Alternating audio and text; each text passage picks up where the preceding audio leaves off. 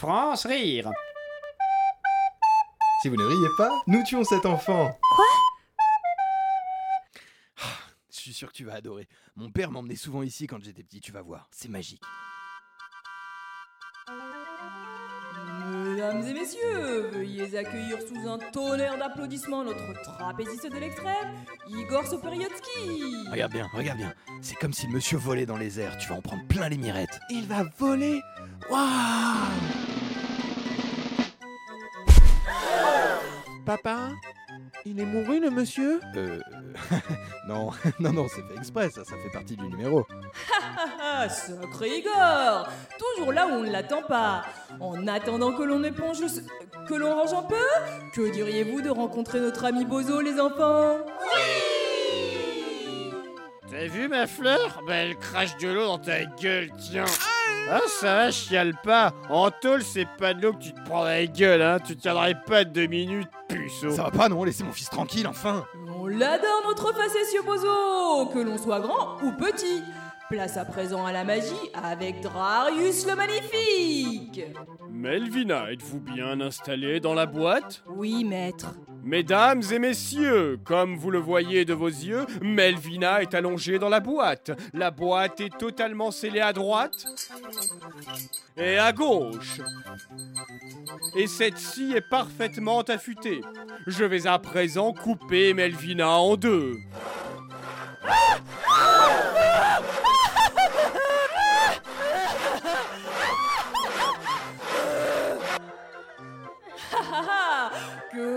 Et d'enchantement. Merci Drarius. Merci Melvina. À bientôt. Merci. On remercie également notre généreux sponsor, Pôle emploi reconversion, sans qui cette fabuleuse troupe n'existerait pas. Vous êtes prêts pour les animaux de la jungle, les enfants?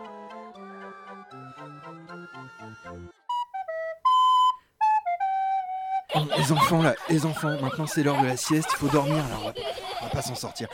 Papa est fatigué, hein. c'est pas parce que maman est pas là qu'il faut en profiter pour faire la java là. Bon, allez, je, vais leur mettre gazouillis, parce que sinon j'en ai pour 3 heures là. Bonjour les enfants et leurs parents et bienvenue dans un nouvel épisode de Gazouillis, votre comptine du soir pour endormir petits et grands.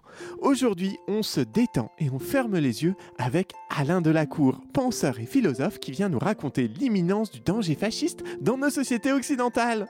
Coucou Alain, c'est Croquignol, l'animateur de ce podcast jeunesse. Merci d'avoir accepté de nous rejoindre pour ce petit moment douceur dans Gazouillis.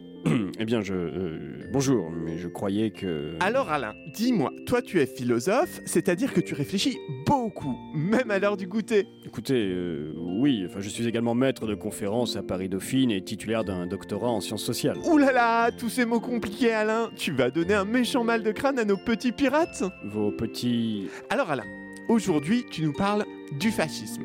Euh, eh bien, pour être précis, c'est la société en elle-même qui nous en parle. Je dirais même qui en déborde. On sait pertinemment, grâce aux études récentes de mes confrères. Ouh là là Alain, tu parles beaucoup trop fort alors que c'est l'heure de la sieste. Tu vas réveiller tous nos petits pirates. Vous, vous préférez que je... Très bien.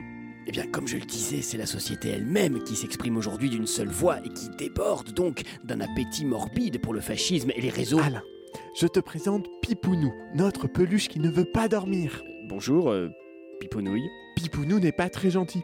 Il refuse de fermer ses petits yeux. Qu'est-ce que tu lui conseilles, Alain? Euh, eh bien, c'est amusant ce concept de fermer les yeux, parce que pour revenir au fascisme, nos sociétés occidentales ont elles-mêmes longtemps fermé. Alain, Alain, Oui. pourquoi tu ne veux pas parler à Pipounou Mais bon sang de bois, je suis maître de conférence en sciences sociales. Je pensais que j'étais ici pour... Alain? Que- que- qui a parlé? Alain, c'est moi, Pipounou, la peluche qui ne veut pas dormir. Et j'ai deux questions. Ma première question, Alain, c'est est-ce que toi aussi tu es jaloux quand il y a un pain au chocolat et un croissant pour le goûter et que tu n'as pas le pain au chocolat? Écoutez, vraiment, je... Et la deuxième question à laquelle je voudrais que tu répondes porte sur les limites de la comparaison entre l'essor du populisme dans la société allemande de l'entre-deux-guerres et sa déclinaison moderne à l'heure de la mondialisation des moyens de communication. Ah, eh bien écoutez, sur ce dernier point, je pense qu'on peut établir assez aisément... Mais en chantant, Alain Tiens, prends cette guitare lélé. C'est comme une guitare, mais petit comme un ukulélé. Et il faudra répondre pendant qu'on te lance des pommes. Allez, c'est parti les amis Ok, je crois que cette fois ils dorment. Papa va enfin pouvoir se faire hmm, un petit temps pour lui. Hmm, Vous écoutez Fantasme, votre podcast érotique pour vibrer chaque semaine seul, à deux ou à plusieurs. Aujourd'hui, toi aussi apprends les jours de la semaine avec Svletana, reine du hardcore.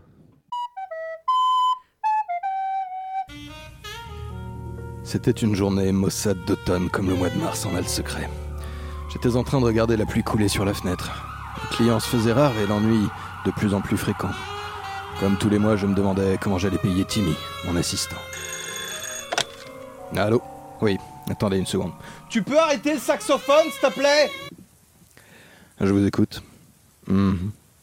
Mhm. Ouais. Oui, c'est bien ça. C'est une erreur. Même le téléphone me jouait des tours. Je commençais vraiment à désespérer. Jusqu'au moment où... Bonjour, je suis bien chez le détective Cafard Lui-même mon petit. En quoi puis-je vous aider? Voilà, je, je travaille dans un cabaret en ville et Miss Grimpy, une des danseuses, a disparu. Et je m'inquiète vraiment. Une disparition.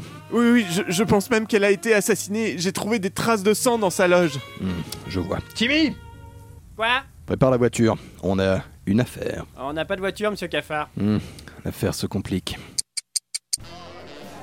Cette affaire m'avait amené à la Panthère Langoureuse, un cabaret sordide au coin de la cinquième. Tout de suite, j'ai été alpagué par la tenancière. Bonsoir, messieurs, c'est pour prendre un verre ou pour passer à la casserole? Vous êtes la Micheline Ça dépend qui la demande. Ben ouais. D'accord, mais vous êtes qui Détective Cafard. Et voilà Timmy, mon assistant. On vient au sujet d'un meurtre. Un meurtre? Mais de quoi s'agit-il? Eh bien, c'est quand quelqu'un donne la mort à une autre personne qui ne souhaitait pas mourir. Et qui serait la victime? Miss Grumpy? Bon d'accord, c'est moi qui l'ai tué. Malheureusement, nous allons devoir interroger toutes vos filles. Mais c'est pas la peine, je vous ai dit que c'est moi qui l'ai tué. Nous allons devoir assister également à tous les numéros de danse, histoire de s'imprégner. Mais vous êtes bouché ou quoi? Je vous dis que c'est moi qui l'ai tué. Qu'on m'amène également toutes les prostituées de la rue. Elles ont sans doute vu quelque chose. Ouh, je l'ai tué Monsieur Cafard, je, je crois que c'est elle qui l'a tué. Timmy, comme tu es naïf. Mais le métier rentrera un jour.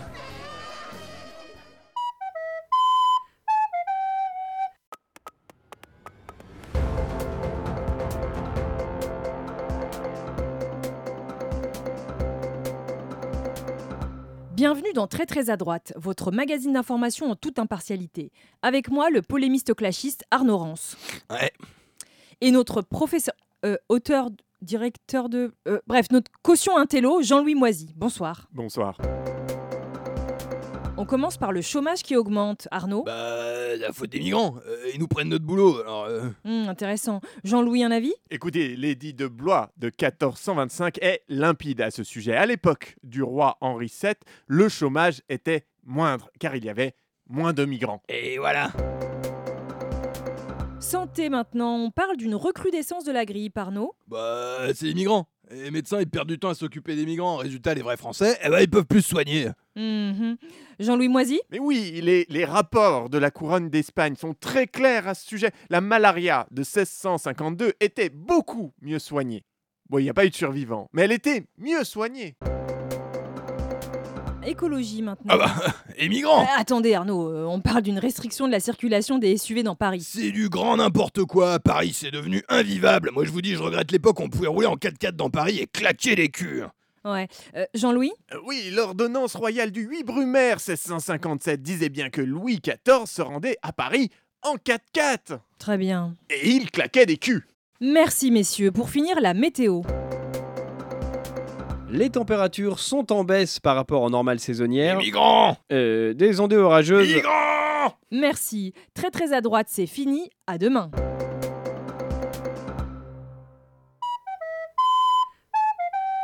Et c'est Kevana qui quitte le concours ce soir. Kevana, j'imagine que ça ne doit pas être facile. Vous avez passé 12 semaines à nos côtés.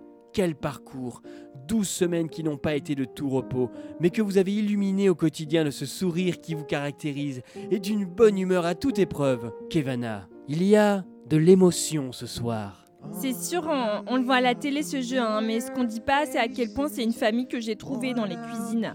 Et en même temps, je m'en veux. C'est vrai que le macro fresque à pro dentifrice euh, en épreuve éliminatoire, je suis peut-être allée un peu trop loin. Et je suis surtout triste pour le chef Guignard qui m'a donné ma chance dès la première semaine du concours. Et c'est sûr, j'ai l'impression de l'avoir trahi. Kevana, ce soir, vous quittez Chef Top, une émission que vous avez enchantée par votre présence et votre courage. Les hommages ont plu au cours de ces dernières semaines sur votre cuisine si personnelle. On se souvient notamment de votre mi-cuit de lièvre au goudron façon palace et de cette inoubliable tarte fine glaçon hareng et surtout, peut-être même avant tout, de votre franche camaraderie. Je crois qu'on peut l'applaudir bien fort. Bravo, bravo Kevana. C'est assez représentatif de votre courage. D'ailleurs, Kevana, rappelons tout de même que vous n'avez ni bras, ni jambes, ni franchement de torse, que vous êtes aveugle, orpheline, réfugié de guerre, que votre physique peut être aisément qualifié de condamnable, que vous êtes en phase terminale du fait d'une maladie incurable, que vous êtes chauve et de gauche. Ce qui fait beaucoup. Il faut bien l'avouer, mais vous n'avez jamais laissé ces obstacles vous arrêter. Et aussi, euh, je m'en remets facilement. hein. Et pour tout ce qui est jeu d'adresse, je suis pas ouf ouf, hein, pour être honnête. Il y a des larmes ce soir, Kevana? Non, pas vraiment. Il y a des larmes ce soir, Kevana? C'est vrai que c'est beaucoup d'émotions quand même. Je me tourne à présent vers le chef Guignard. Chef, ce soir vous perdez peut-être l'une des candidates de votre brigade les plus emblématiques du concours. Kevana vous fait face ce soir, peut-être pour la dernière fois. Qu'est-ce que vous lui dites, chef Guignard? Tu veux que je te dise ce que je pense, Kevana? T'es nul Ça fait 15 ans que je me fâte ce concours de merde. Croyez-moi, j'en ai vu passer des louches vides. Mais alors des comme toi, jamais. La moitié de l'équipe de tournage te déteste. Tu passes ton temps éternué sur le cadreur. Personne ne te supporte. Arrêtez-moi là, je vous jure, je sens que je suis à deux doigts de la gifler. Continuez, chef Guignard. J'ai connu des navets plus réactifs. Je prends 300 000 par épisode et j'ai quand même failli foutre le camp la dernière fois que tu m'as parlé de ton acné persistante. Non, les graviers dans la polenta ne rajoutent pas un je ne sais quoi d'original. T'es nul, nul. Oh, allez, je la poignarde. C'est fou, je me sens même pas mieux. C'est vous dire si je la déteste. hein. Et depuis le premier jour. Kevana, chef top, c'est terminé pour vous. Et on peut dire que finalement, personne ne vous regrettera. Je vais vous demander de vous traîner vers la sortie, sans tâcher si possible. Pensez à nos équipes de ménage. Je me permets, je la brutalise encore un peu dans les derniers mètres. Faites La semaine prochaine dans Chef Top, nos candidats devront relever un défi encore inédit dans l'histoire de l'émission. En une heure, ils devront réussir à préparer n'importe quel plat, mais attention sans tenter de nous faire chialer avec leurs histoires de famille, sans jeu de mots stupides et sans entretien face caméra navrant.